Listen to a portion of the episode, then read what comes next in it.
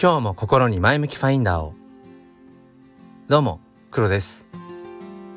今日は12月の27日、えー、これは今5時32分に収録をしています。なんかあの稀に見る寒波があのー、日本に来ているみたいで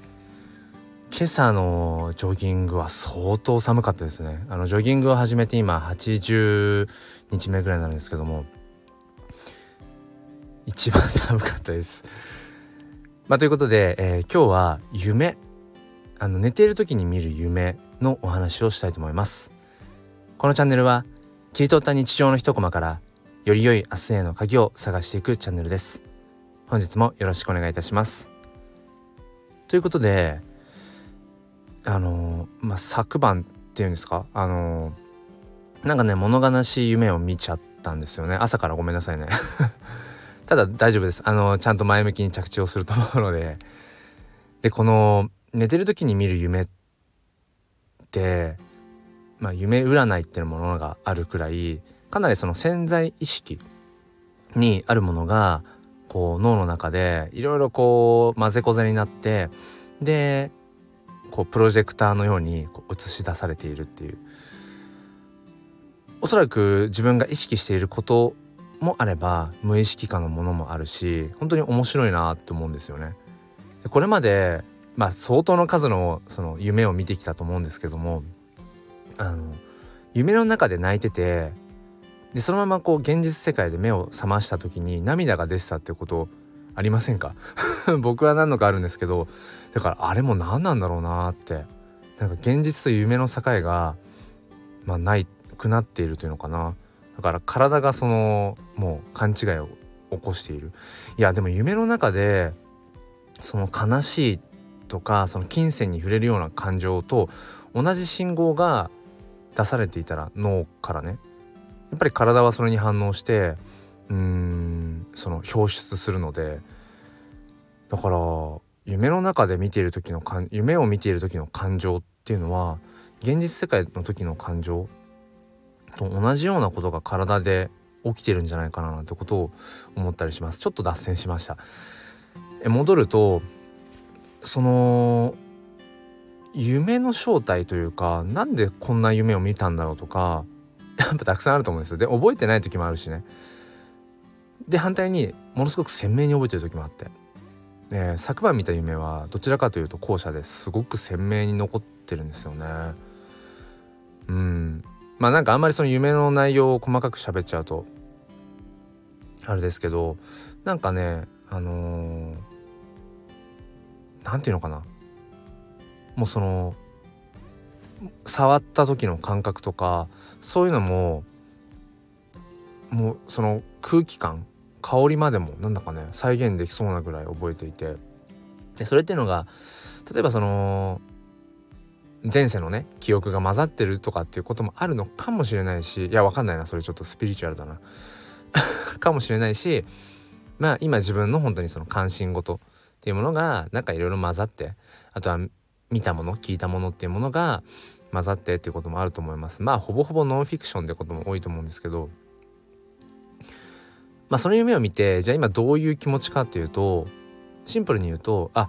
現実でよかったっていうところです。そのまあ家族にまつわるような夢なんですけども、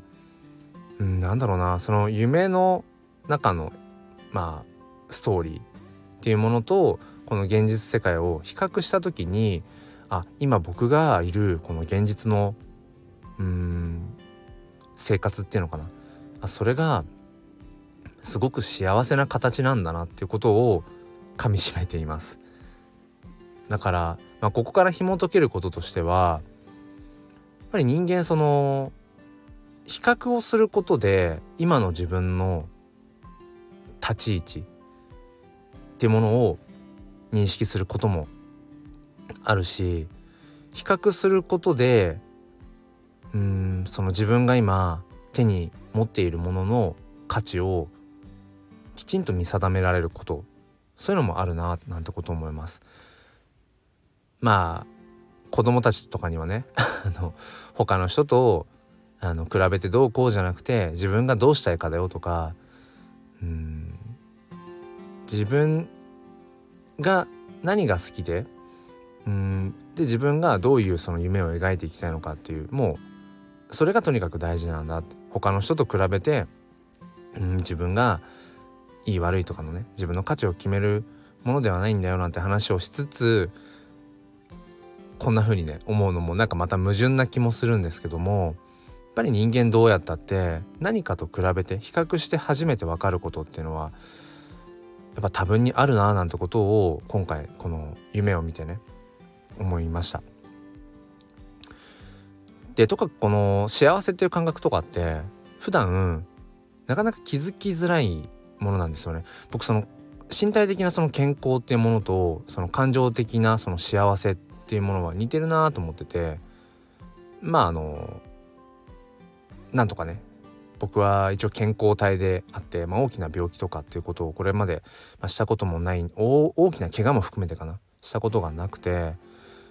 まあ、風邪をひいてねあのあいつも風邪ひいてない時ってあんなにもこう幸せなんだなってそういうことはしょっちゅうありますけど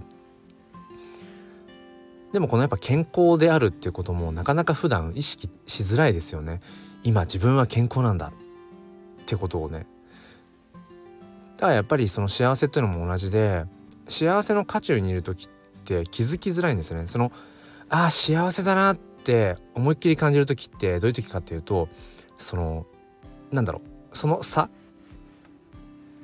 その差の分大きければ大きいほどその幸せを感じる瞬間だと思うんですよね。例えば今めちゃめちゃ寒いんです車の中で撮ってて。これ何度なんだろう。もうなんか0度近いんじゃないかな。で例えばここから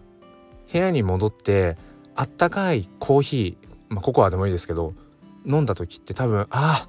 あったかい幸せってきっと感じると思うんです。100人いれば多分100人がね。多分ね。でもその後あったかい部屋の中でうーん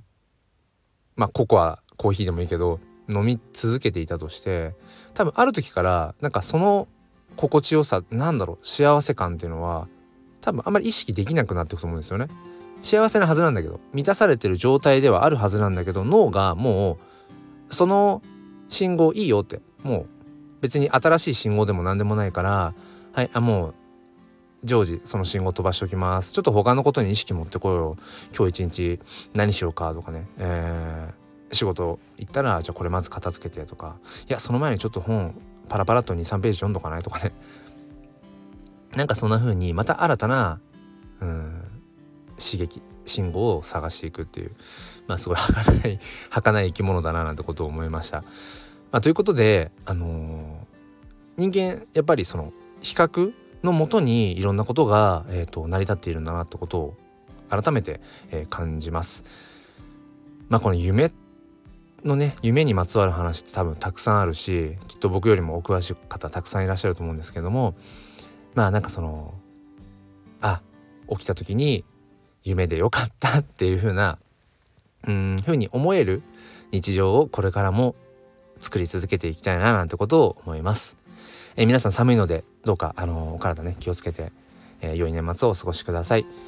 えー、毎週土曜日朝5時半より、え前向きファインダーライブを行っています。次はちょうどカレンダー的に元旦の朝かな。えー特に何もなければ配信したいと思っています。えお時間ある方は一緒に朝日を 待ちながらおしゃべりしましょう。ということで今日も良い一日をお過ごしください。ではまた。